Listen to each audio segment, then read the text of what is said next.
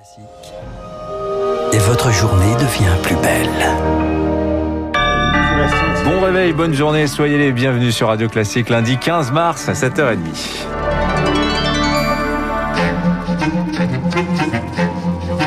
7h30, 9h, la matinale de Radio Classique avec Guillaume Durand.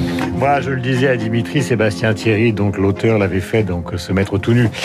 Alors les Molières, mais il y avait une certaine forme d'humour. Là, ça n'avait strictement aucun rapport. Nous commençons ce journal. Bonjour Marc. Bonjour Guillaume. Avec le jeune âge et la bonne santé qui ne sont plus malheureusement des remparts aux formes graves du coronavirus. Oui, alors que les compteurs s'affolent en réanimation, 4100 malades, dont un quart en Ile-de-France. Un autre chiffre inquiète sérieusement les soignants, celui de la moyenne d'âge des patients atteints de formes graves. 55 ans depuis le début du mois, presque 10 ans de moins que les précédents relevés. Un phénomène qui coïncide avec le variant anglais, plus contagieux, désormais majoritaire sur le territoire, près de 70% des cas. La situation inquiète sérieusement Dominique Costagliola, épidémiologiste à l'INSERM. Elle est au micro de Rémi Pfister. Quand les gens arrivent aux urgences, ils sont dans un état tel qu'on les envoie directement en réanimation. Quand il y avait encore pas mal de gens très âgés, un certain nombre d'entre eux, on ne peut pas les admettre en réanimation parce qu'ils ne supporteraient pas ce qu'implique la réanimation. Si les gens hospitalisés sont plus jeunes, le taux de passage en réanimation est plus élevé. On n'a plus beaucoup de marge de manœuvre et donc du coup, je suis pas totalement convaincu que ça suffit de refaire un confinement like comme celui du mois de novembre. Confiné comme au printemps ou mettre l'île de France sous cloche le week-end justement, la dernière option tient la corde, mais pour l'heure le gouvernement continue de jouer la montre. Évacuation massive de, de patients pour soulager les hôpitaux. Six malades ce week-end, une centaine d'ici la fin de semaine. 7h32 sur Radio Classique et parmi les armes contre le virus, il y a évidemment les vaccins. Les vaccins, oui, les pharmaciens peuvent procéder à des injections à partir d'aujourd'hui. Il faut avoir confiance, y compris avec le sérum AstraZeneca, rappelé hier soir Jean Castex sur le réseau social Twitch. Le vaccin anglo-suédois qui subit un nouveau revers en Europe, suspension aux Pays-Bas après des cas de thrombose dans les pays scandinaves. En Italie, le Piémont écarte un lot après le décès d'un médecin vacciné. L'Italie qui se confine à partir d'aujourd'hui. Tutti a casa, tous à la maison. École, bar, restaurant, musée, porte close dans les deux tiers du pays, au moins jusqu'au 6 avril. A contrario, le Portugal dessert les taux, les crèches, les écoles et les librairies rouvrent leurs portes après des semaines sous cloche. En Italie, ça concerne 48 millions d'Italiens. À la une également, le gouvernement va-t-il sortir du quoi qu'il en coûte? Jean Castex sort les jumelles, Guillaume, pour envisager la sortie de crise. Troisième conférence du dialogue social sur la table, une méthode, un calendrier cet après-midi avec les partenaires sociaux. Quid des aides à l'embauche, du chômage partiel, quelles restrictions sanitaires quand la France reprendra des couleurs? Le Premier ministre devrait aussi annoncer un, un coup de pouce pour les travailleurs de la deuxième ligne, euh, travailleurs particulièrement exposés pendant la crise sanitaire, Amélie Vallès. Ils sont plus de 3 millions à avoir travaillé pendant les confinements en s'exposant au Covid. Des caissiers, des éboueurs, des aides à domicile. Pour Yves Verrier, numéro 1 de Force ouvrière, cette prime ne peut pas être la seule réponse. Le problème de la prime, hein, c'est toujours pareil, euh, ça reste au bon vouloir de l'employeur. On l'a expérimenté dans le passé, tout le monde, loin s'en faut, n'a pas bénéficié de la prime de 1000 euros. D'autre part, c'est toujours bon à prendre, mais à condition que ça ne se substitue pas à des augmentations pérennes des salaires. L'exécutif devrait aussi trancher sur le devenir des différentes aides. L'activité partielle est maintenue jusqu'à fin avril, mais après, et puis quid des primes à l'embauche pour les jeunes ou les apprentis? Deux hypothèses sont sur la table, les arrêter à la fin de l'état d'urgence sanitaire au 1er juin ou bien les prolonger jusqu'à la fin de l'année. Éric Chevet, vice-président de la Confédération des petites et moyennes entreprises. Les dispositifs, de notre point de vue, doivent enjamber la rentrée, la rentrée de septembre, pour éviter que nous soyons en rupture trop brutale et du coup de couper l'élan qu'on espère avoir tous pendant l'été, qu'il va falloir prolonger à la rentrée et maintenir jusqu'à la fin de l'année. Matignon reconnaît que l'exercice est délicat, il faut trouver le bon dosage afin de préserver l'emploi, mais aussi de commencer à débrancher la perfusion. Émilie Vallès, le patron de la CFDT, annonce déjà la couleur ce matin dans le journal Les Échos. Laurent Berger préconise notamment l'instauration d'une taxe exceptionnelle sur les plus riches. Durcir la loi et briser le silence. La proposition des sénateurs sur la protection des mineurs contre les violences sexuelles et l'inceste arrive à l'Assemblée aujourd'hui. Parmi les mesures phares, un seuil de non-consentement fixé à 15 ans. À la une de ce journal, donc avec vous, Marc Bourreau, il y a 10 ans, jour pour jour, une révolte pacifique tournait au cauchemar en Syrie. En pleine révolution arabe, des manifestations pro-démocratie étaient réprimées dans le sang par le régime. Arrestations, tortures, bombardements, bilan des centaines de milliers de morts. Un pays en lambeaux et un dictateur toujours à Damas, Bachar al-Assad. Marc Tédé. Après dix ans de conflit et 380 000 morts, la Syrie est dévastée. Pour Antoine Mariotti, grand reporter à France 24, aucun doute, Bachar el-Assad est bien le grand vainqueur de cette guerre. D'une part, il est toujours au pouvoir. Est-ce que c'est le cas en Tunisie, en Égypte, partout où il y a eu le printemps arabe? Pas forcément.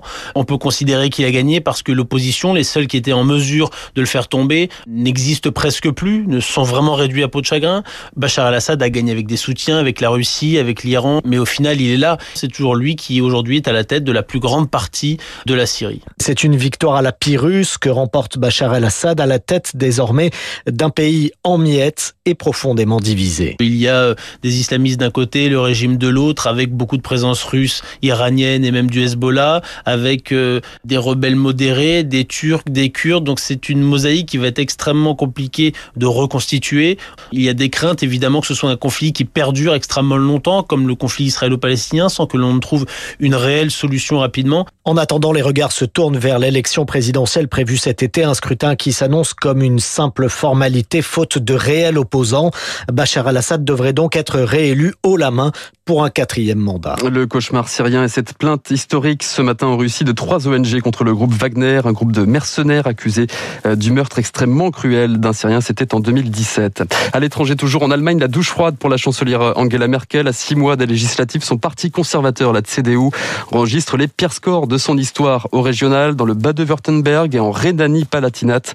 La CDU balayée après des scandales de corruption visant plusieurs députés. On en reparle dans le journal de 8 heures. Comment s'y retrouver? On change totalement de domaine dans les rayons des supermarchés face à la complexité récente des étiquetages. C'est aujourd'hui, Guillaume, la journée mondiale des consommateurs, l'occasion pour l'UFC Que Choisir de lancer une application téléphone pour les aider à faire leurs courses. Son nom, quel produit?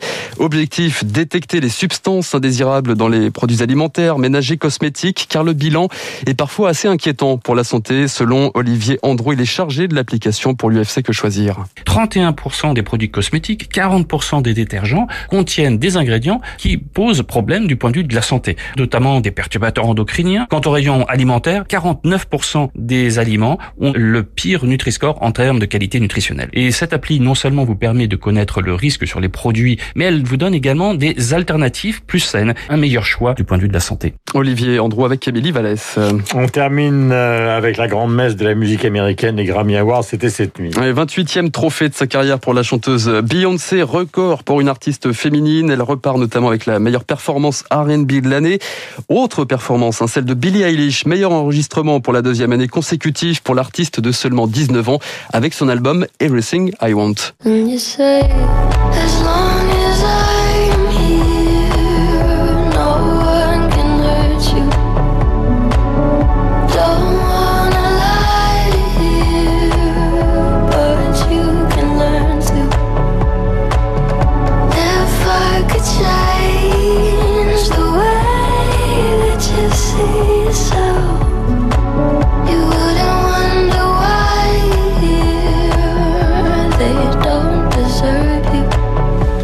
Eilish, donc sacrée cette nuit aux Grammy Awards et votre chanteuse préférée, Guillaume Taylor Swift, a remporté elle le trophée du, meilleur album. J'ai l'impression que vous ne me connaissez pas. Oui, peut-être. Euh, dans le cas euh, de celle qui a obtenu, euh, qui est en train de battre tous les records, il s'agit de Beyoncé, car d'après donc le nombre de trophées qu'elle a remportés, on est pratiquement à 30 trophées depuis le début de la carrière. Et puis il y a l'histoire du football et l'invraisemblable défaite du Paris Saint-Germain sur fond de braquage. Ouais, le Paris Saint-Germain qui repart lui avec le prix de la meilleure contre-performance des Parisiens battus hier soir 2-1 par Nantes en clôture de la 29e journée de Ligue 1. Le PSG reste deuxième ce matin derrière euh, Lille et comme vous le disiez, hein, derrière cela, il avait aussi une, affaire voilà, Ils ont sorti pendant le match Angel Di Maria parce qu'il a su qu'il était en train d'être braqué chez lui. Euh, donc il est parti, évidemment, ils étaient en difficulté. Et après, c'est Marquinhos qui a pris rentrant en lui que l'un des membres de sa famille avait été tabassé et que lui aussi avait été braqué. Ce qui est problématique pour le PSG, c'est qu'ils reçoivent Lille et Lyon. Enfin, ils vont se déplacer. Ils jouent contre Lille et Lyon, euh, donc qui sont les deux concurrents essentiels pour le titre. Ce qui fait que la défaite à Nantes, qui devait être un match gagné, va peut-être les priver du titre. 7h39, nous allons partir pour l'Italie, qui reconfine quasi généralement. Et le dossier AstraZeneca, celui qui pose un vrai problème entre l'Europe et, donc l'industriel, va être traité par Vous êtes sur l'antenne de Radio Classique. Il est 7h30.